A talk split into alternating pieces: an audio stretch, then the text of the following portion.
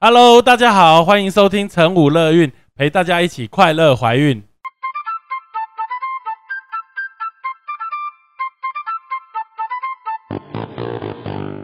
我们与来宾什么都聊，聊怀孕有的没的大小事，聊你的心情开心不开心。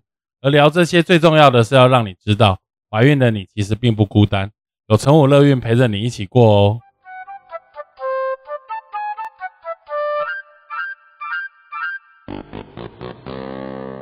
哇，对啊，聊完就可以吃饭了。他 他要先吃饭。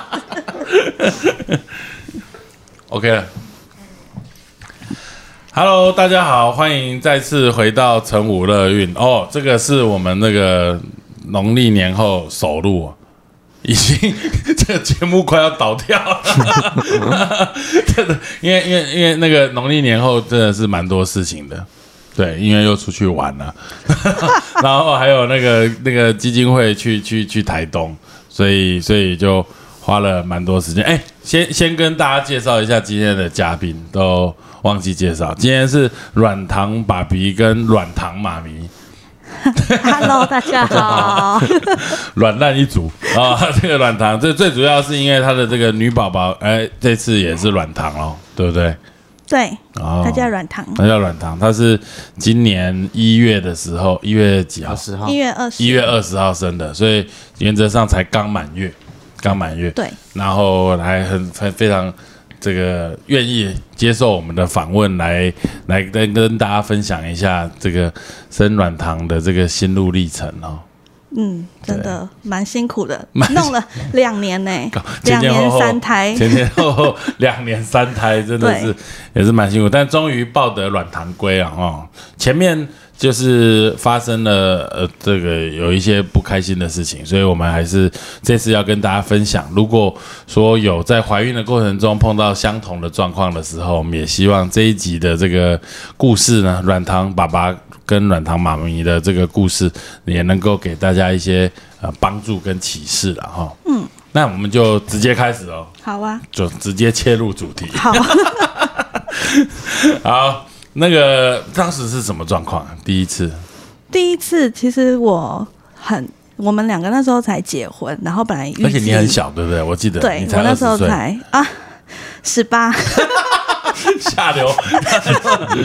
那时候我们其实才刚结婚十一月，然后我们本来想说要两年后再有小孩，要有一点新婚生活，二零一九年的十一月，对，然后呢，紧接着我们隔年的一月要去意大利蜜月，然后那时候我的月经都没有来，在出发前我们要去买卫生棉，我就跟我先生开玩笑说，还是我们来买个验孕棒，如果有的话就不用买卫生棉嘞，七天份的卫生棉量也是很多的。去意大利只有去七天了我。们去十四天，那月经只会来七天呢、哦，对哦，也对。怎么这么白痴的问题？我张嘴，我的天哪！怎么会有问这种问题？然后我们就想，然后我们两个就在那里七天，只能去意大，没办法去意大利。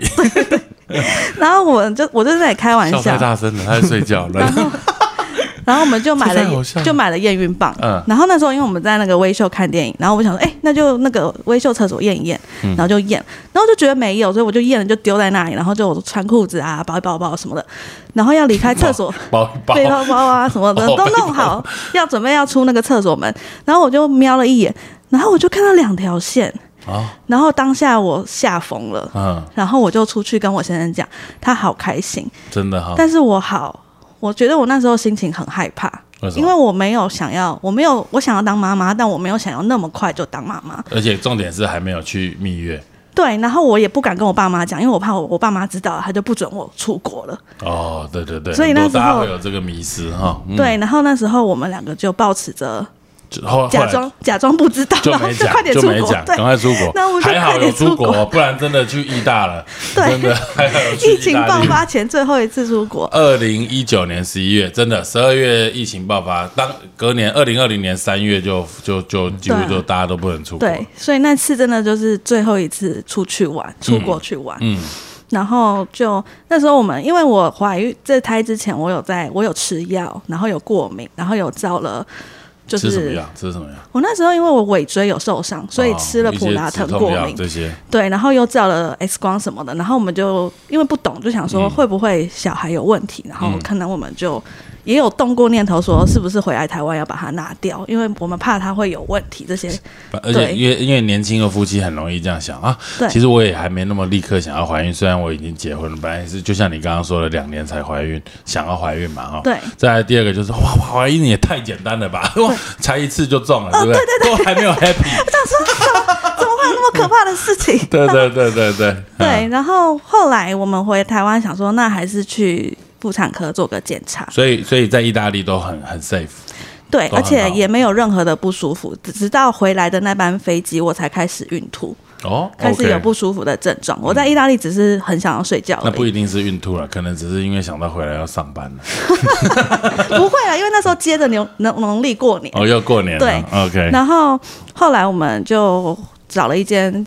风评也不错的妇产科，然后就去就是产检，然后那时候刚好那一天是我生日，天哪！然后刚好就八周，嗯，然后我们就听到了他的心跳，嗯，很感动，对，很感动。然后那时候问了医生，医生就说，其实那些东西你照了 X 光吃的那些药，其实对他都不会有影响，正确，就是可以继续怀孕，然后继续做之后的产检，嗯。然后那时候我真的觉得就是最好的生日礼物吧，嗯，因为你就是看到了一张好小好小的小胚胎，那个我觉得它看起来就像小熊软糖，圆圆的，然后有一些手脚的感觉。你有没有想到除了吃的以外的东西？没有啊。对，然后那时候真的那时候七哎八周的时候哈，就是一个小小一个一直在散，而且因为我又是那时候这样的那个阴道超音波，所以就可以真的可以看到一个小小的人，小小的手，小小的脚，对，就都圆圆的，对。然后我们就觉得哇，生命真的好奇妙，然后居然马上就可以听到心跳，嗯。但是因为那时候第一胎，然后没有什么经验，然后大家都会说，哎，前三个月比较危险。嗯，那我们那时候很天真的以为，我们只要平安的度过前三个月，然后初期那些唐氏症检查什么都没有问题。嗯。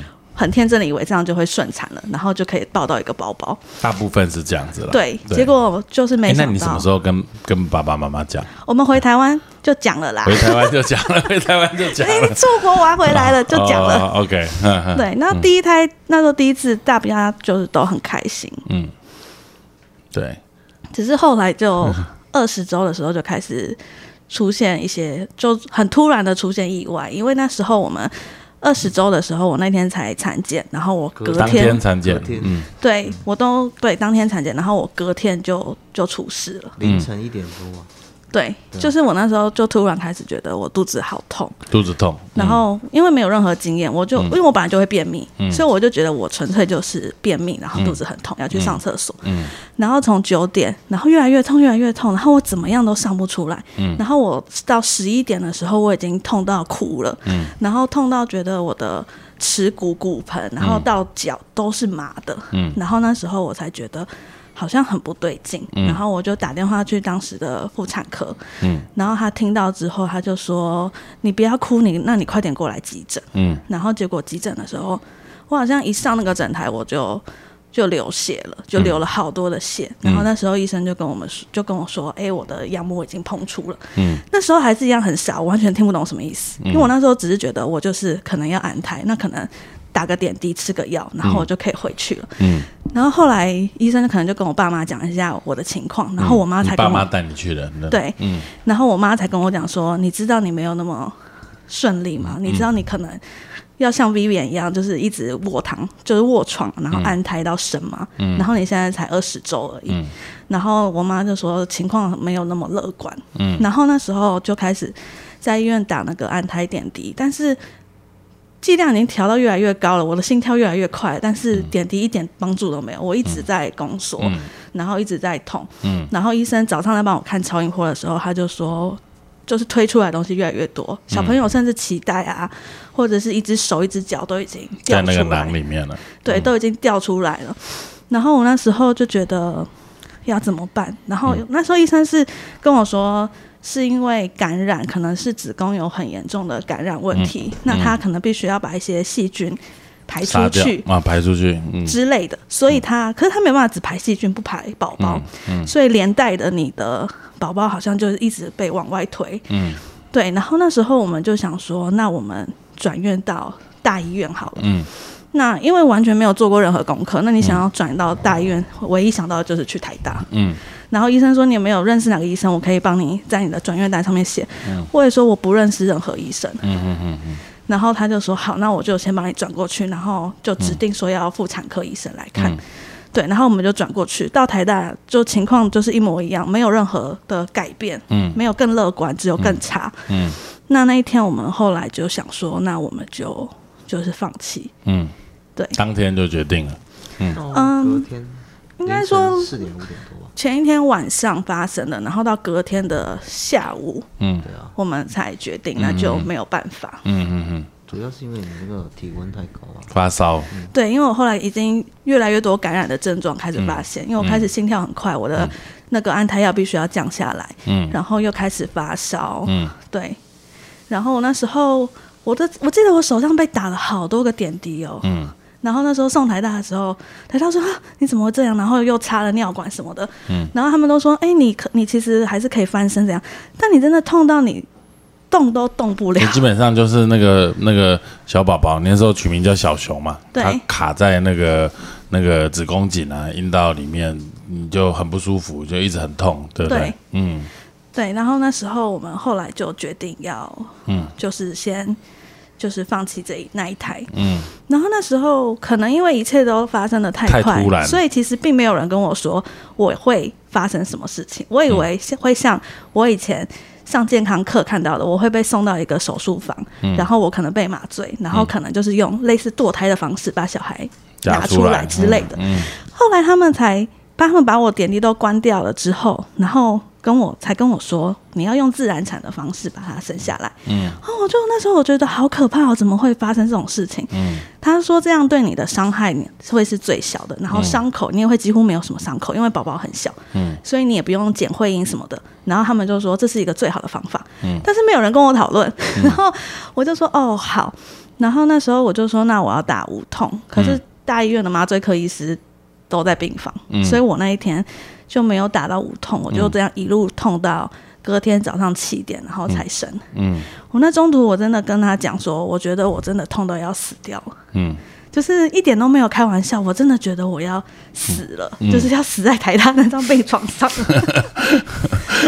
对，我记得以前以前在那个那个那个医院呢、就是在大医院，然后那个时候那个就听到那个麻醉科有他们在讨论啊，就是我们妇产科都会很希望麻醉科能够来打无痛嘛，但是麻醉科总是有各式各样的理由，可能真的是真的啦哈，就哦我有心脏外科的手术要麻、啊、要怎么样，哦我有这个移植要做啊，我有怎么样，反正就是想尽用各种方法。也不能这样讲，这样讲有点不公平。就是他就是不愿意来打无痛，而且痛不会死，对，但是痛的本人会觉得想死。痛痛不会死，就是 就是这样，因为他不觉得痛是一种病，但是对于妇产科来说，痛不是一种病，没错，生小孩也不是一种病，但是这这个品质就差很多，所以这也是为什么可以这个无痛这件事情，在在生产生产这件事情，如果能够做到最好，这个就会有很多人愿意对，换一个地方生因。为我那时候真的痛到我跟他说我不要再生了，嗯。就是觉得这一切都太可怕。这其实也是一个转念呢，就是包含我们在诊所刚开始开幕，核心刚开幕的时候引产，因为我们都是从台大出来的。啊，还是讲出来了，就是也是从大医院出来的，然后所以这个引引产催生的过程好像就是应该这个样子，大家就是反正我塞药，然后给你打一个催生点滴，他就开始收缩，不行就给你呃放这个我们所谓海草棒来撑那个子宫颈，或者是后来有打水球把子宫颈撑开，然后就是把孩子生出来，一个小小的孩子，大家说很快就出来，但常常都不是很快，对搞一天、两天、三天的都有人在，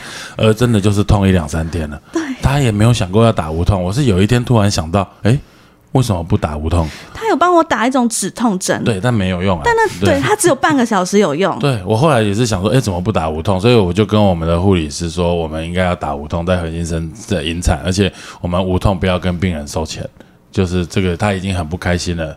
就不要再让他做这个事情，所以我们就从那一天开始，核心开始打无痛，所以已经是一个不好的回忆，在引产的这件事情上也这样做，就比较不会这么恐怖。其实那时候台大我住的是两人房，然后我隔壁，我觉得那隔壁我对他很抱歉，隔壁那应该是一个四十可能已经足月要生的孕孕产妇。嗯我们一送进去之后，很多很多医生来会诊，然后甚至有实习科医生，然后。我也不知道，他们没有任何人经过我的同意，就这样围在我床边一排，然后要打开我的下面，然后要看，然后我就说啊现在要干嘛？因为我以为我要做什么检查，因为很多人围在那边，然后我医生才说啊，你们太多人，你们吓到他了。嗯嗯嗯，对，然后所以我觉得我对旁边那个孕产妇很抱歉，她可能也被我们吓到。嗯然后我们两个是同时，本来都没有打到无痛，可是她先打到了无痛。嗯而且我记得是我先说我要打无痛，然后他可能被我的一切的经历吓到，他也说他啊我也要打我要打无痛，然后最后他先打到，而且重点是你还没打，对，然后我都没有打，对啊，对，就是就你想打他也不给你打，这是以前的状况。但我我我觉得这是过程，我在那个环境里面，我也没有想过引产的人可以打无痛。后来想一想，真的是很荒谬的想法。因。为引产也是自然产是啊，没错，所以我一样要子宫颈开啊，对，没错，对对对啊，所以就就这样，所以呃，后来就就引产就出院了嘛。我记得我第一次看到你，应该是在你引产后一个月左右。对右。，因为那时候我又回台大回诊，嗯。然后那时候我们在台大我做了阴道细菌培养，可是我那时候先吃了很多的抗生素什么的，医生都觉得应该 OK 了，然后我做了细菌培养，但是还是一样有细菌。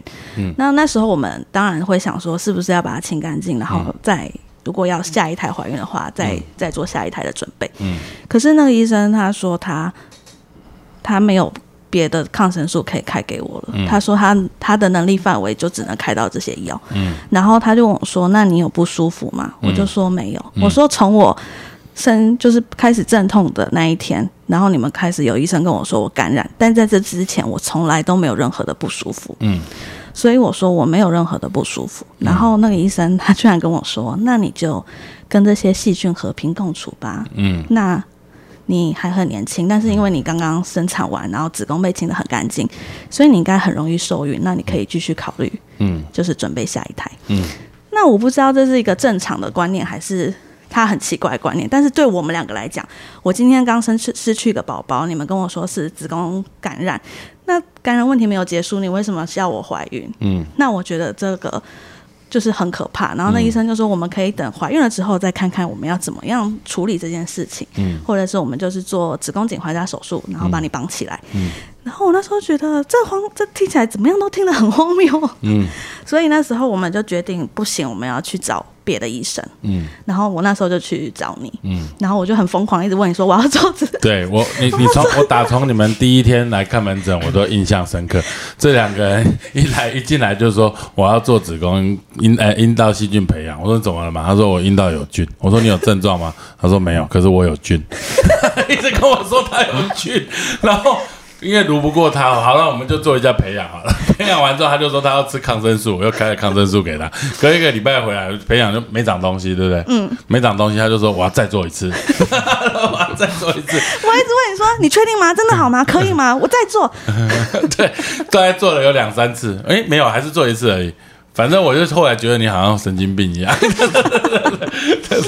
对，但后来我我有跟你说，我应该我应该有这样跟你讲，我就说，因为阴道不是一个无菌的地方，所以你不可能让它无菌的。那重点是这个细菌有没有真的真的是有有有意义的细菌啊？因为你培养一定会培养出长出一些奇奇怪怪的东西。嗯，对啊，反正我总之可能你也因为比较多多次有人跟你说，其实没关系，可以试试看。后来你就比较释怀一点，有没有？好像也没有。你怀孕之后好像还是一样，就是一直想因为。那件事情就是它是一个点。对，那你怀孕了之后，他每天都会提醒你说，你曾经发生过这件事情，嗯你要小心。嗯，所以有时候你突然想到的时候，你就觉得说我要去做 细菌培养，对，对，但是你有时候又会就是可能比如说听了你的话怎样，嗯。你就会觉得说我应该要放轻松一点。对，回头回头来看呢、就是就是这件事情，我记得我那时候有跟你讲，我听起来不像子宫颈闭锁不全，嗯，我听起来像是感染造成的早产、引产，因为你会痛，然后而且你的感染指数也高，所以我记得我跟你说，呃，这个只要好好的保持会阴部的干燥跟清洁，它应该不会再发生。哦，然后可能也不一定需要做子宫颈的环扎哦，我们还是按部就班的规则产检就可以了，应该是这样子吧？对对对，对对对，所以就你可能也有听进去，因为你没有办法一直让自己陷在那个胡死胡同里面，嗯。因为我相信怀孕的人的心情是最重要的。就是你开心的话，其实很多事情，你压力不要那么大，很多事情其实会过的。因为就像女生有时候压力太大，或者是工作压力怎么样了，你月经都可能会晚来了，对或者是怎样。所以我相信心情会影响这个东西，所以我就是尽量的不要去想它，然后尽量的去相信医生说的话。嗯那发生第一胎的这个状况，到后面这一段时间，在你怀第二胎之前，你有你你作为先生有没有想说怎么会这样，或者有没有怪太太，或者是有没有有没有怪怪这个怀孕有没有发生什么状况，还是说怎么一起面对第二胎？你自己的想法，或者是有没有跟太太给什么鼓励？嗯，那时候印象比较深刻的是，那时候我们在台大，嗯就是我们在回诊的过程中，我们还在等候诊，嗯，然后他就直接看着我，直接跟我道歉。我说没什么好道歉的，你说那个陈慧跟你对，道歉。他是，他觉得是他没有把宝宝保护好，然后哦，不要怪自己，因为他自己有摸到胎动，然后我还没有摸到胎动，宝宝就走了，嗯。所以他就是觉得很自责。我说这没有什么好自责的啊、因为像、因为本身我堂姐是护理师，嗯，好像说这是缘分啊，宝宝可能就是觉得哎、这一胎有没有准备好，所以他先离先离开，对。然，后再回来找我们，就是互相鼓励的，说我们再努力看看。嗯。但是这段过程中，我们先把身体调养好，嗯。对啊，就是其实我们在呃第一胎的时候可能没有注意那么多，那时候只有避免不要吃生食跟酒类。嗯，我第二胎真的是很小心，什么东西所有吓到了，不管迷信还是什么醒来了，醒来了，就是不管是迷信还是那种有科学根据，全部都是能能能做的都对。做，可是第二胎后来是也是没有很顺利的，所以对啊，我们再来聊聊第二胎。那第二胎就后来都是我产检的啦，对不对？对哎，其实那时候第二胎怀孕了，嗯，我们一直很在快哦，很快哦，我三胎都很快感。情超好，宝宝在宝宝都在排队这样。宝宝排队，两年三胎哎，很厉害。对然后那时候第二胎发，嗯，第二胎又怀孕了。我我其实我我害怕很多。我记得我一直在做阴道培养，没想到后来来，我说你今天要来做阴道培养，他说没有，我怀孕了，吓一跳，怎么这么快？啊，然后那时候我第二胎，因为有的医生说要还扎，有的医生说不要还扎，要还扎不还扎。我们两个每天都在那里要还扎不还扎，要还扎不还扎。然后周数越来越近，越来越近。然后因为有时候你可能刚好没门诊，那我就挂核心别的医生。那每个医生我挂到了，我就问他一样的问题。最后大家就是。有的要还扎，有的不还扎。那甚至有的医生跟我说：“你这台不还扎掉了之后，你就就是就是这样哦。你如果不还扎，你就会掉。那我想说啊，怎么会这个样子？可是因为手术有风险嘛，嗯。那我就会还是会很害怕、啊。嗯。那我们后来反正我们就看你，那我们就想说，那我们就听你的话，嗯。就是我们那时候好像两三周就会产检两一次，周看一次，对，嗯就会去看那个子宫颈的嗯。长度。嗯。那事情也发生的很刚好，就在我要回诊的前两天，嗯然后那一天我在公司上班，嗯。然后我就觉得肚子有点闷闷痛痛的，我想说，哦，又便秘了，然后我就想说，嗯，那去上厕所吧。几，周？十八，十七块十八，十七块十八，然后我想说，那就去上厕所吧。然后上厕所用力，就是，哦哟，有点不太对劲哦。嗯，因为曾经发生过，你会知道那个，感觉。对我觉得，嗯。哎呦，有点不太对劲。然后我就想说，那算了，那算了，回去吃你给我的那个软便剂。用力了，吃回去吃软便剂对对对，算了算了。嗯然后我就回去坐着，坐着之后就觉得啊，怎么还是会痛？然后又开始有腰酸了。嗯有时候人的第六感第六感就来了，嗯我就知道事情好像可能有点不太妙。嗯然后我就想说，好，我们再去上一次厕所好了。嗯然后我就又用力，然后完全不一样的感觉，我马上就受力了。嗯然后我就很缓慢的站起来，然后我想说好，然后我也不知道我哪来勇气，我手就往下面摸，嗯。我就摸到一颗类似乒乓球那么大的东西，然后它就鼓出来，嗯。我就摸到了。嗯，然后我就整个人都在发抖，然后我就骗自己说它是痔疮，痔疮像乒乓球 大，太恐怖了。然后我也不知道我哪来勇气现，在讲都这样很好笑，其实当时应该很痛苦。对我当下真的在公司的那间厕所狂发抖，然后我就觉得我完蛋完蛋了。嗯然后我不知道哪来勇气，我的手又从后面摸，我就摸到屁股，嗯，我就知道说好，它不是痔不是疮。痔疮，嗯然后我就知道说这件事情又发生了一次，嗯然后我就我当下很害怕，但是我只能告诉我我要冷静，嗯因为我在公司，我旁边没有任何我的家人，嗯。然后我就先打电话回核心，问他说我现在应该要怎么办，嗯。他就说那你公司离新生最近，你去新生急诊。嗯。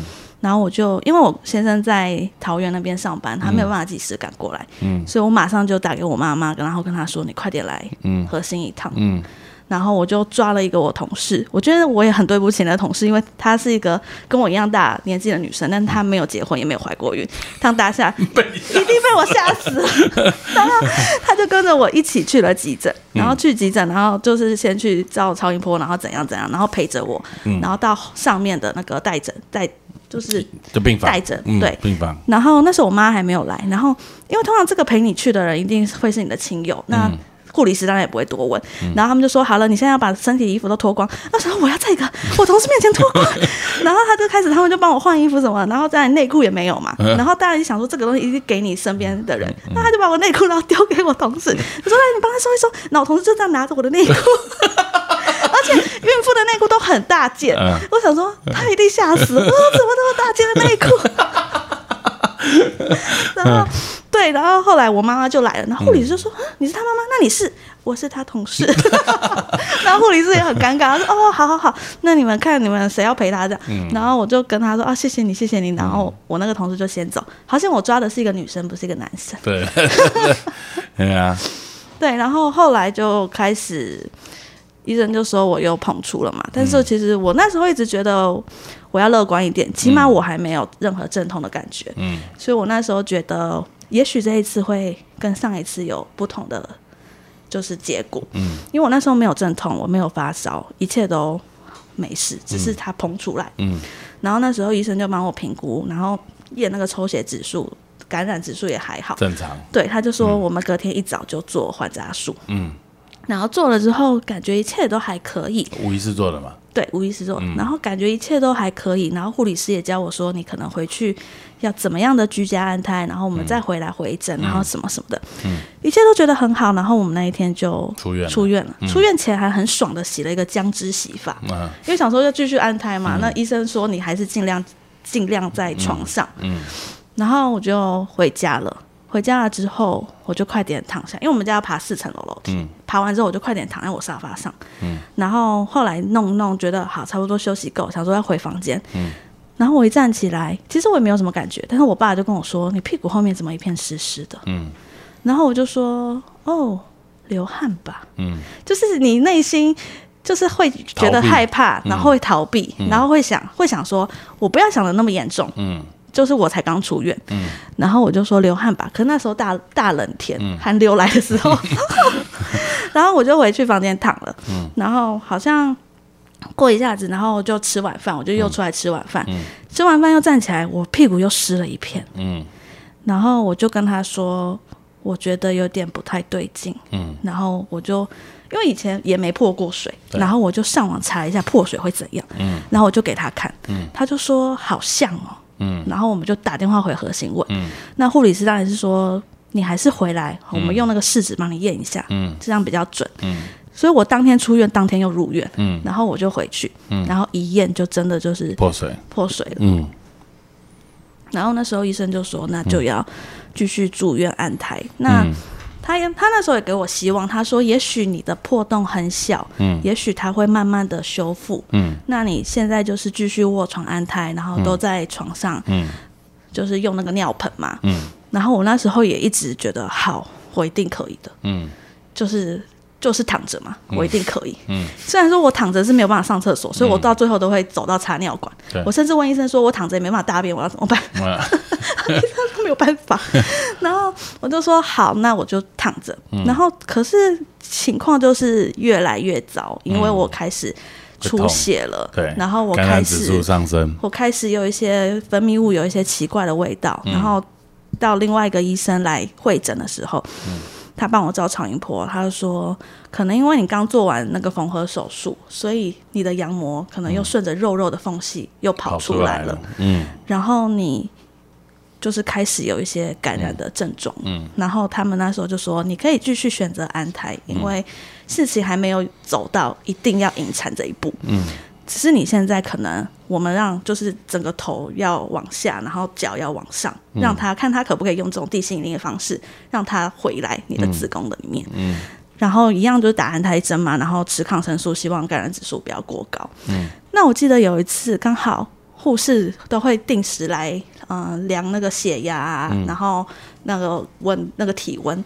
嗯有一次护士一来量体温，他就说我发烧了。嗯，就是这种事情是，他一说我发烧，我跟我先生就哭了。嗯，因为你知道这个事情是代表什么意思？嗯，就是你发烧代表你感染了。嗯，就像第一胎那个样子。嗯，然后我们就觉得天哪，我们要走到那一步了吗？嗯，对。然后那时候，那时候这样子的安胎方式其实非常不舒服，因为你整个头会很晕对。嗯，然后我那时候就会想要把我的头往上，但是头往上，你就整个人会变成一个 U 字形，你的腰就会很痛。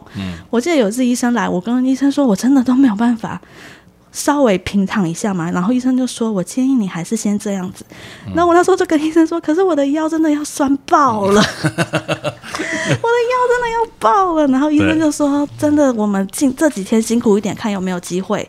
嗯，对，那后来真的事情感觉没有往好的方向走，一直越来越糟。对，然后那时候我们就跟你打了通电话，问你意见。嗯后来我们还是决定，嗯就是还是先吟唱好了，嗯因为我们没有人可以确定说嗯这一切会真的往我们想的方向去走。嗯，然后我也很怕这样子的情况，宝宝在肚子里面他会不会有什么样子的风险？那我觉得我们都不想要去担这个风险。嗯我宁愿生出一个很健康的宝宝，然后也许我们下一台再努力。嗯那这一台的话，我觉得我们两个那时候已经做到了最大的努力。嗯，那我觉得，那我们就可以就是先让他去对当天使之类的。嗯，对，所以那一胎我们后来就是还是选择引产。对，这个这个这个会发生第二胎的状况下，就是因为我我说实话，我觉得不是子宫颈闭锁不全，所以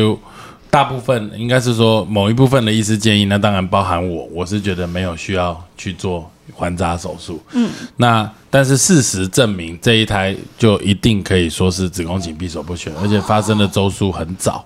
十七周多，十八周，嗯，因为你第一胎跟第二胎其实是不一样，第一胎是肚子痛，到诊所医院检查有感染的状况，然后子宫颈膨出，嗯，但是第二胎是没有肚子痛，你就直接摸到一个囊在外面了，嗯，然后你再去检查抽血检查都是正常，然后我们也做了缝合，那但是说老实话，子宫颈全开再缝合这个成功率其实事实上是蛮低的啦，很低的，就能够真的住院安胎到。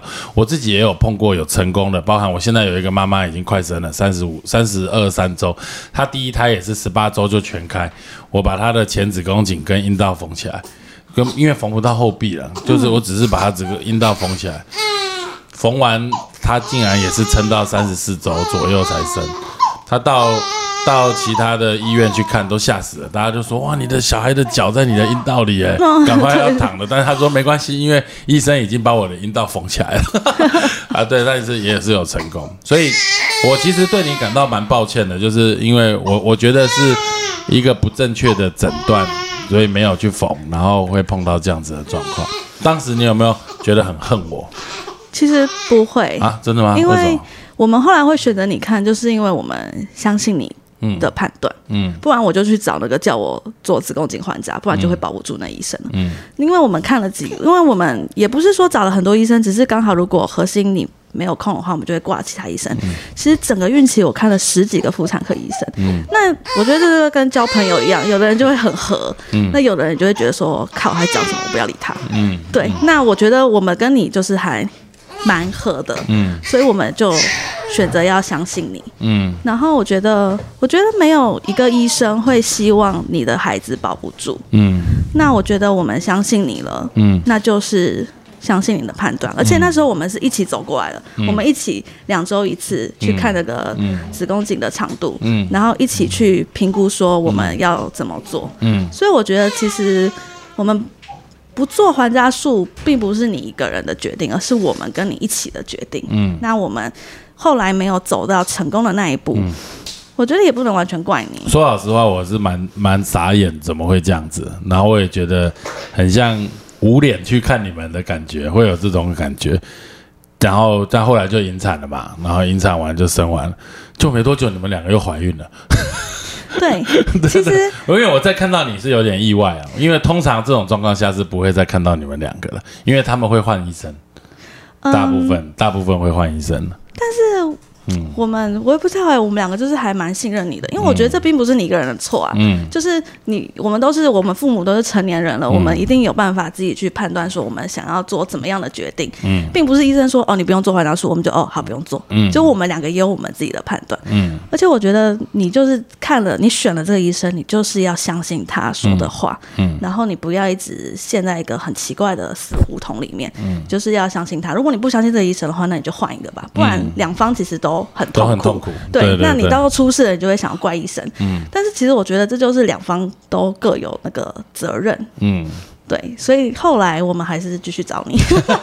其实，其实一方面继续找你是因为这个原因，另外一方面是因为，其实我觉得医生都很忙，他没有空听我讲那么多的事情，嗯。他没有空听我第一胎又怎样，第二胎又怎样，我现在应该要怎样。嗯。我觉得其实医生也很忙，他可能也没有办法去听那么多，嗯。他可能只能抓大概，然后就会跟你说，那你就做还家书吧。嗯。对，所以我就觉得你也是最了解我的嗯。医生，那我们就是继续找你。对，刚怀孕的时候，我记得第三胎，我说这胎不能再闹了，这胎一定要还扎术，十四周就赶快绑起来。对对对对对对。那、你你做完环扎，就等于第三胎我们就是一样嘛，顺利，然后做完唐氏症筛检，看起来都没有问题，因为也年轻。然后我们就说，哎、在十四周的时候赶快把它绑起来。对，对，那我们就做了那个还家还扎术，做了还家术。我记得你那时候来问我怎么样，我一直都跟你说我好害怕。嗯。其实不是害怕手术这件事情，而是你会想到以前发生的事情，嗯。你会想到你第二胎也做过这个手术，然后最后走向了失败，嗯。然后那些东西会一直跳出来提醒你，嗯。所以你会一直觉得我好害怕。嗯对，嗯嗯嗯，然后那时候你们就会说这是一个孕房期的手术，跟上一次的手术是紧急的，已经膨出了，对把它是是不一样的。嗯。对，但是我那时候还是很害怕，所以我那时候还是请了一个月的安胎假，嗯。就是在家里可能就是尽量的休息，嗯。然后就是也没有到说不能走路，反正能躺就躺，能会坐就坐。不会变得很神经兮兮？比如说，你每一次站起来都回头看看有没有湿湿的，然后或嗯其实者是有一点痒或怎么样，就怀疑会不会有感染，赶快一定要有。其实有，因为我们一直会有在塞药，塞了超久的呀。因为。我那时候一直问你说，水状的分泌物跟破水到底要怎么分？因为我怀孕就是流会流水状的分泌物，然后我每天都看，每天上完之后我都看着我的内裤，想说你到底是什么？然后在那里闻呢，看颜色啊，我想说它到底是什么？对，就是会有一点。一一定会神经很紧绷啊，然后会嗯，想对，但是我先生就会一直说你放轻松一点，嗯。因为我们第三胎已经走到两周一次产检了嘛，嗯，我们已经两个礼拜看一次。对，然后那时候他就说：“你你放轻松一点，我们就是相信林医师的判断，因为我每次回诊都会跟你说我这两个礼拜有什么状况，嗯。对，然后你有时候就会说啊，那我们内诊看一下，或者是我们看怎样的，所以那时候就是只能叫自己就是尽量放轻松，嗯，对，对，所以我们也是因为因为毕竟有一条缝线在阴道里面，阴道本来就不是无菌的地方，又有一条这么粗的线在那边刺激，所以就很容易会有分泌物，不管有颜色没颜色的都会有一些，所以。我们我们大概就是内诊，然后再加上一些抽血的感染指数，来看看有没有感染。对，对，大概因为我后来嗯好像六个月吗？二十四周，大概二十四周的时候，我开始跟你说我会宫缩了。嗯然后那时候你就会几乎每一次产检就会帮我抽血看一下那个感染指数。嗯然后那时候你跟我说你希望我的分泌物是几几乎没有的。嗯那我每次回去就跟你说我又有分泌物了。然后后来我们就是决定那个安胎药跟塞剂就是用到肾嘛。对对对，就一直用。然后我就觉得好，其实我是不敢用塞，我本来是不敢用塞剂的人。我第一次用塞剂塞到哭，然后我老公在旁边傻眼，啊，怎么会有人塞剂塞到哭？然后我就说好痛啊，好可怕。然后我就说你帮我塞，然后他就说你要自己练习，因为他平常工作在桃园，嗯所以一定是我自己要塞。嗯然后我那时候刚开始听到医生说要开塞剂给我，我都会说不要不要不要不要。可是到第三胎了，你真的为了想要保住孩子，你就真的只能去尝试那些你可能以前不敢的事情。嗯，对，所以那时候我们就是用到神嘛，塞到神，吃到神。对对对对，不过不过，其实其实最大的压力对于你或对于我来说，就是比如说我们十四周缝完，要快要到十七八周的那个时间点，快要到二十二十一周，就是你第一胎这个流产的那个时间点。还有在对我来说，其实，在二十八周之前，其实压力都蛮大的，就是很不希望在这个时间，任何一个时间点，不是在门诊的当中听到“软糖妈咪”这这这这他的名字这三个字，我听到这三个字，我要头要晕了。怎么了？就因为因为你知道这个时间点，如果他又再出现，一定不是好事。对，对对就是对对对。发生什么事了？对，但过到三二十八、三十周之后，其实事实上就就我我其实是就相对来说比较轻松。你那时候就会一直跟我说，没关系，我们其实撑到三十二周、三十四周。对这个时就会间生出很就很好了。对你那时候一直安慰我，因为我还是会觉得说，我要一个足月的顺产宝宝，我我每天都在倒数那个日子。嗯，我说今天二六了，二七了，再撑一下，再撑一下。嗯，就是，可是你就会跟我说，没关系，我们到三十二、三十四，其实它就很好了。嗯，对，就是会让我觉得压力好像小一点。对。对时间把它往前提一点，那到后来，其实我就觉得已经相对来说是蛮轻松的。对我记得我们是三十七周把环扎拆掉的，对在在门诊拆的，对，好痛。结果 隔了一个礼拜也没生。对我那时候还想说，我应该拆完就要直接去三楼厂房我也这样报道觉得 对，然后那时候我爸还说，你要不要在附近走一走，不要那么快就回家，不然你要来来回回很累。然后我们那一天就走，然后就什么都没有。然后就到，因为那时候后面是一周一次产检嘛，然后又到了下一周产检，哎，怎么会这样？什么动静都没有。然后就去，因为那时候你刚好不在，然后我就去挂了另外一个医生，然后那医生他就内诊，他就说哇，你已经开一指了，而且你之前的病例，你应该很快就生了哦。然后我说很快就生吗？然后我又听到 key 我，然后我跟老公又去逛一 key 啊又去逛哪里，走的好累哦，走到大家都店都关门了，啊，怎么一点感觉都没有？对，然后最后居然约了催生，对对，不过我们是三十八周多就催生了啦。对对啊，就早早的。所以其实真正的呃所谓子宫颈闭锁不全的子宫颈全开，跟你真的要生的原因，其实真的是不一样。在这么早周数，哎、现在跟大家讲一下，子宫颈闭锁不全，其实事实上发生几率没有很低哦，大概几百到一一千分之一左右哦，大概是这样子的几率。然后它最主要，有的人会有原因啦，比如说有子宫颈的手术过啊，有有有小产过啊，然后子宫颈有撑过啊这些。但像你来说是完全没有任何原因的，这个没有任何原因也占很大一部分。大部分的人发生子宫颈闭锁不全，第一胎都很难保住，因为来的时候就像你第二胎的状况，就已经整个都膨出了。那我们把它推回去，再手术成功几率以文献统计是小于十个 percent 的机会，也就是说十个缝完有九个还是会破水，或者是还是会早产，像你第二胎的状况。对，那只有很少部分的机会能够成功。但反过来说，如果第一胎没有很顺利，第二胎做预防性的环扎术，如果有成功的话，自然顺利比较接近足月，啊，满三十四周之后生产的机会，甚至有高达九十五个 percent。好，所以这个通常都会有一个不好经验的第一胎，然后在第二胎才顺利保住。嗯，那以你的状况是。第一次应该就是感染加上子宫颈闭锁不全，但我的判断应该是感染，所以第二胎我们没有缝，导致第二胎又再发生了一次，那第三胎就吓到了，所以把它缝合起来，达到了一个一个预防的动作，大概是这样子。对，所以很辛苦哦，从你从你觉得很容易怀孕到到真正的生小孩，也隔了两年多。对，就是真的两年才生出一个孩子。对，二零一九年十一月怀孕，二零二二年一月生孩子。对，怀了两年多，对对对对 这两年多都在怀孕别人。别人问我说：“妈妈，你第几胎？”我都不知道我要怎么讲，我就觉得嗯嗯，就严说第一胎好了。严格上面来说，对了，没错，这样当然是怎么讲？就是我们我们通常定义还是以二十周来区分，二十周之后叫生产，二十周之前叫小产。嗯，对，所以严格上你来说，应该是生过对两胎，。然后包含你可能一些劳保的东西也是以二十周为区分，但是其实我第二胎十八周的时候，我就是觉得，其实对我们来没有差讲别都是一样的。对啊周数你怎么用这种周数来区分，并不是说我今天想要领什么补助或什么，而是我觉得他们对我来说都是一个小小的孩子，对，然后他就是生出来了。嗯，对，那你有没有什么可以鼓励我们的妈妈？因为这种其实医学上没有办法预防，因为它就是有一定的发生率存在。嗯，那刚刚也说，通常没有症状，来的时候就子宫颈全开。对，我觉得首先就是先选一个你喜欢的医生，并不是说一定要找名医，或者是你朋友看了觉得很好。我觉得你刚开始可能就是到处每个医生可能都稍微看一下，哪个医生跟你比较合，那你选定了，你就是相信他，那他可能。就可以跟你讨论你要怎么做。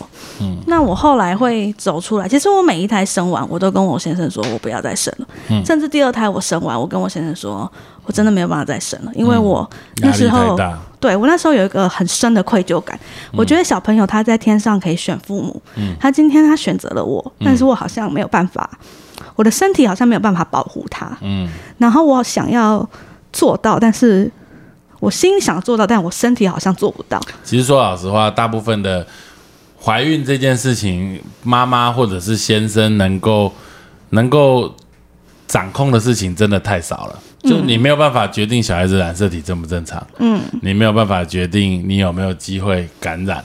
嗯、哦，当然你可以保持婚姻部的干燥清洁，但是我相信你也不是不注重卫生的人，但真的就碰到了，嗯，哦，那这个你说问说为什么？其实有时候真的嗯没有原因的，然后我那时候有一个很深的愧疚感，我觉得小孩选择了我，我没有办法保护他，嗯，我只是在害一个要来到这个世界上的新生命，然后我好像在剥夺他的可能重生或者是来到世界上当人的一个权利，所以我那时候说，我觉得我就是在害这些小孩子，我没有办法再怀孕，嗯，因为我的心可能那时候走不过去，嗯。可是后来可能坐月子，然后慢慢的沉淀啊，或者是你找一些朋友聊天，我就会觉得，因为我先生真的很喜欢小孩，他连别人的小孩都玩的很开心。嗯就我们去聚餐，如果有小孩，他都是跟小孩玩的，他不是跟大人在聊天的。嗯那我也很喜欢小孩子。嗯那生女生生育这方面，就是有一些卵巢那些的退化，随着年纪。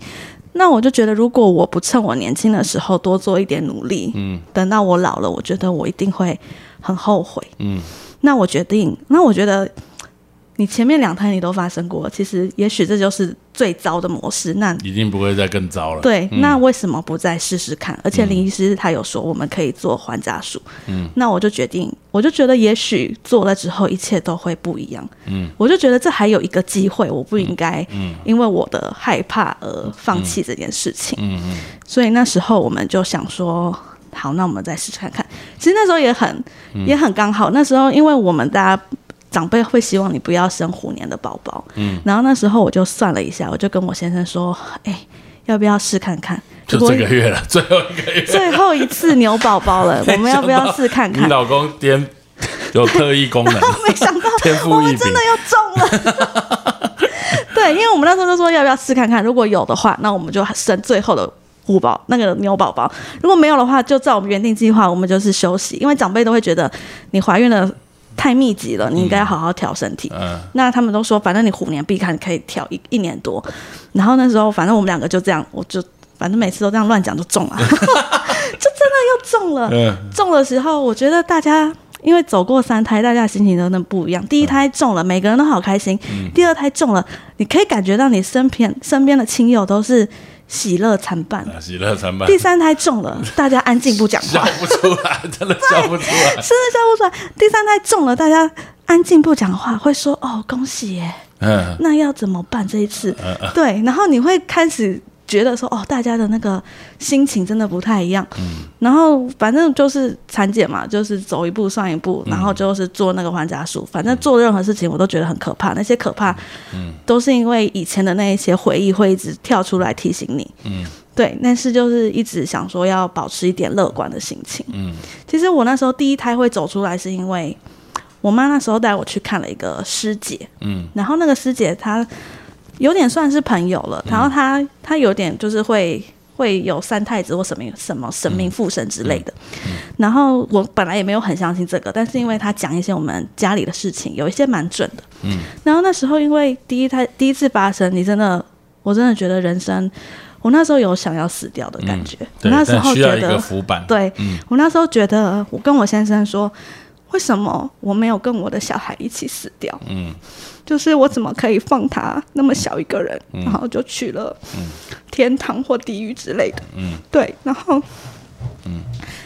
那时候好像我就去找那个师姐，嗯，然后她那时候她就跟我说，嗯，其实你要想说你做的是一个好的决定，嗯，因为他的他那时候跟我说，第一个宝宝的心脏其实不太好，嗯，所以也许你先让他去当小天使，让他可以重新投胎，嗯。然后可能再选你当妈妈，嗯。也许会是更好的决定。嗯，其实这些根本没有什么科学根据，但是我那时候听了之后，我就觉得力量的，对，嗯。然后我那时候就觉得，对我就是做了一件好的事情，嗯。然后才可以比较走出来。嗯，对，所以我觉得有时候大家走不出来，可能就是你要去找一个，也许是宗教的力量，也许只是一些人跟你讲的话，嗯，然后他就可以，也许点醒你啊，或者是让你有一个浮板抓着。嗯，对。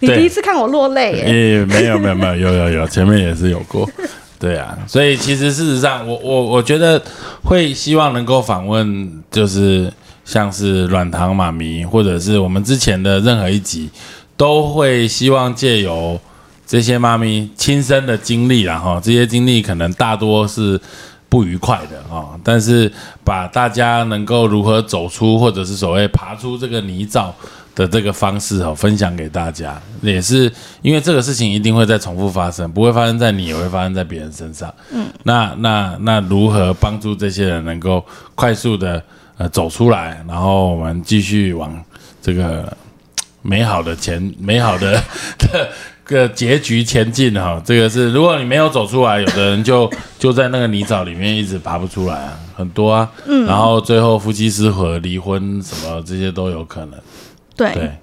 不过现在看到这个小恶魔 每天他怎么每天凌晨都在哭刚？刚哭完之后出去，现在不知道有没有在哭啊？他现在应该在喝奶奶，他饿了。每天现在都搞这个，哎，但呃，十二月一个多月而已啊，六个礼拜，对啊，一个多，月。这六个礼拜感觉怎么样？前一个月很美好，因为我在月子中心，一天到晚都是哦，他过好，退回去婴儿室，退回去，退回去，去找阿姨，去找阿姨，然后回来一个多礼拜，我觉得现在才回来一个多礼拜。当妈妈真的很伟大。哦，那你们还不错啊，我看起来处理的还不错，就是我几乎我几乎这一礼拜都没有睡觉，真的、哦。那你现在精神还蛮好的，因为今天出门前，我老公居然说：“来，我来顾，你来睡吧。”然后还帮我盖被被。然后我老公就说：“你好可怕、啊，我以为你可能睡到八九点，呃九十点会自己进，就是醒来，然后跟我换手。没想到我一路睡到十二点，哎、那你也放的很松哎、呃对，没有，因为小孩被抱出去了。对然后因为刚开始，我觉得做妈妈压力就不要太大。刚开始我会想说，你这种心态很对、对我就会想说，你帮我顾，我要跟你说我的 SOP，嗯我泡奶要怎么泡我洗屁屁怎么洗。对我后来就觉得算了。对，就是小孩活着就好，然后而且重点是帮你顾的人其实都是你的亲人，你的爸爸、你的妈妈、你的老公、你的妹妹，对，没有人会想要害死他吧？对然后我就觉得算了。就是我就会跟他说几点要喝奶，然后喝多少，好给你了，然后我就我就会去睡觉。对，那你这样很好啊，就有这种心态，你才真的可以睡到十二点，不然中间很多人还是会自己一直惊醒啊。对，因为我那天我那天因为凌晨都是晚上都我顾嘛，嗯那他凌晨就不睡觉，所以我就都没有办法睡觉。我那天已经疯到他明明不在我旁边，但我会一直听到婴儿的哭声，幻觉而且像那个。环绕音响一样，我想说，天哪，这到底怎么回事？对对对，所以有有小孩的生活真的还是很不一样。很不一样，其实真的很累，但是真的是一个很甜蜜的负担，嗯。因为真的期待了这么久，嗯，然后真的是好不容易，真的好不容易，对，然后居然有人问我要再生下一胎了吗？不用那么急，因为你太容易怀孕了。真的，对，好，真的太棒了。诶，刚刚你有你有跟大家分享哦，有宗教的这个力量。嗯，然后还有，我觉得就是我先生吧，因为我跟我先生都相信小朋友在天上会选爸爸妈妈。嗯，然后那时候我一直哭，然后我我觉得那时候很可怕，可能有点忧郁症。我只要到了晚上，我好像就会掉到一个黑洞里面，嗯。然后我的眼泪会一直掉，嗯。然后我想要停下来也停不下来嗯。的那一种，一直往一个深渊坠的感觉。嗯。然后那时候我的先生，那时候他陪着我，他跟我说，嗯。我们都相信小朋友在天上会选爸爸妈妈。嗯。那没有一个小孩，或者是没有任何人，他会喜欢一个很忧郁，然后哭哭啼啼的人。嗯。那如果我们想要有小朋友，我们是不是尽量的要开心一点，然后记得这件事情，但是让他在心里面是一个回忆，一个、一个保存的方式。但是你可能还是要继续过你的生活，你可能要开心一点，然后你可能要出去外面走走，然后交一些朋友。嗯。所以那时候我觉得，刚刚那个师姐跟我老公讲的这些话，嗯。就是是我的一个很大的一个力量吧，嗯。就是要想办法再加油，嗯。因为我们都很喜欢小朋友，嗯。而且很，我觉得有时候就是很神秘。我第一胎的预产期是九月十号，嗯我第二胎怀孕的时候应该也会是九月十号。嗯你那时候问我说我怎么知道？因为我老公很常不在，嗯所以我们发生事情就只有那几天。嗯嗯对，嗯所以我们那时候就觉得，有时候就是这些事情很神秘。我们一直相信第二胎是第一个小朋友可能投胎回来的，而且还同性别，对同性别，而且包含我们那时候生出来，我们都有看他。虽然说两差了两周，但是完完全全他的五官、他的身体，甚至他的比例嗯都几乎都一样。嗯所以我们那时候就相信说，小朋友他一定他会再回来的。嗯，那你就要再继续努力了。但是不过先等一下，我那天问你说我下一胎要继续还债吗？你说对。对啊，下一站都要再还债，对，就哎，谁敢不帮你还债啊？太恐怖了！对对对对对，这个不行，这个还是要要还债。对，而且我觉得，我觉得也要跟大家讲，就是我觉得大家好像在发生这些事情的时候，都会把重心放在妈妈的身上，嗯。因为觉得你好像会很难过，嗯。然后你好像刚刚经历了一件很大的事情，嗯。大家都会一直安慰你，甚至会跟你的老公说你要照顾你老婆，你要安慰她。嗯。但是我觉得先生的难过不会比我少。虽然说我是怀孕的人，嗯。我是感受到胎动的人，然后我是自然产很痛的那一个人生下来的，嗯，但是我觉得先生他同样的他是失去了一个孩子。对，，没错，你讲的这个很对，所以因为我的先生他其实是不太会表达他的情绪的人，对我本来今天要问他，竟然抱着孩子给我跑了。对他其实是 他其实我我跟他在一起那么久，我真的很少很少看过他哭。嗯。有一次哭是我们两个吵到一个不行，第二次哭是我们结婚的时候，嗯第三次哭就是小朋友留不住的时候。每个两个小朋友留不住的时候，我都有看到他落泪。嗯所以我相信他的难过不会比我少。嗯对，所以我觉得大家应该也是不用一直跟先生说你要安慰你老婆，你老婆怎样？我觉得他也是一个需要被安慰的人。嗯对，但是因为那时候可能妈妈的心情真的比较脆弱，嗯那他还要忙着安慰我，但是我觉得他的心情也不好过。真的，等一下来给他安慰一下。他可能没有没有，现在在喂奶，没有时间安慰。还有未来跟拍嗝，他现在很忙。对，然后甚至有些人，我觉得大家有时候就是也很爱发表一些意见，可能因为我三胎都太快了，嗯大概只隔四个月，嗯然后就听到我又怀孕的人，有些人就会跟他说。啊，叽叽喳喳一大堆。对啊你为什么那么快让你老婆怀孕？你都没有顾好她的身体。嗯对，但是我觉得听在他的心里，嗯也许他会对他自己有点自责，但是我觉得这件事情一样的，大家都是成年人了，嗯我们自己做出来的决定，对并不是他单方面的想要怀孕，然后我不愿意。对所以我觉得大家真的也是要多多关心男生。对，其实其实就是套用在这件事情，还有很多各式各样的层面，不管顺利不顺利的，不一定是生小孩这件事情，人生当中分发生的任何事情，其实都有可能会坠入你刚刚说的黑洞、深渊。有没有机会爬出来？就是有人找得到浮板，有人找不到浮板。你找得到这个浮板，然后找到有人拉你一把，你就可以很快的从这个洞里走出来。因为我们好像变成 good TV，对呀、什么宗教？欢迎来到。哎、我那天有拿一个波在敲，有没有？开始开始要传教了，而且我们还有捐款账号。哦，对啊，反正都就是这个很重要。然后我自己还用一个方法，我觉得比较变态。啊我很喜欢跟大家去讲我的经历，嗯，我觉得很好，讲讲了一次好像是一种发泄。对可是别人有的听到的人会觉得，啊，你不要跟我讲，好可怕，好可怕。或者是有人可能会觉得，他给的安慰很奇怪，就是他觉得好像不跟你讲话就是最好的安慰，然后把这件事情好像变得一个盖起来。对，盖起来。对，然后听到他那时候听到，可能有些人听到我怀孕，他就会完全好像有点无视这件事情，因为他觉得那件事情好像是一个不可以被戳破的事情。嗯，但是有时候对你越这样子做，其实越 嗯刻意，然后越会让我觉得哦，嗯，对，好像把我归类一个怎么样的对。但我觉得大家就是可以放开心。去跟大家讲讲看，也许有的人，有的人比较脆弱的话，可能不适合啊。我觉得这个方法比较变态。不过这一直往自己的伤口搓也是一个好事啦。我觉得会这个样子。好，今天真的很感谢软糖爸爸、软糖爸比跟软糖妈咪来的分享啊、这个非常真诚的分享，而且我觉得对于这整个发生任何一个时间点啊，你都记得一清二楚。哎，毕竟年纪还很轻，还还 还没有这个健忘的这个 这个难度。我老公那天就说：“你怎么都记得？对啊几年几月？”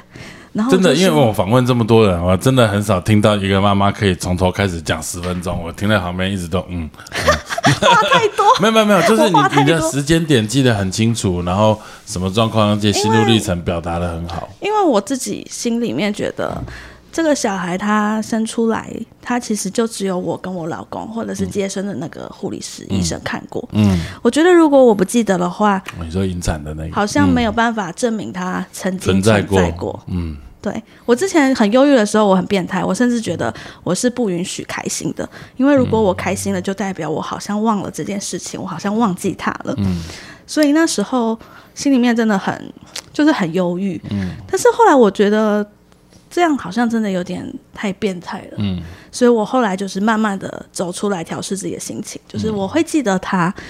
甚至我觉得也没有人，有人说什么你怀下一胎就会忘记这一胎，我觉得也没有。我觉得三个都是不同的个体，他们有着不同的故事，然后他们就是在我的心里面，然后我会永远记得。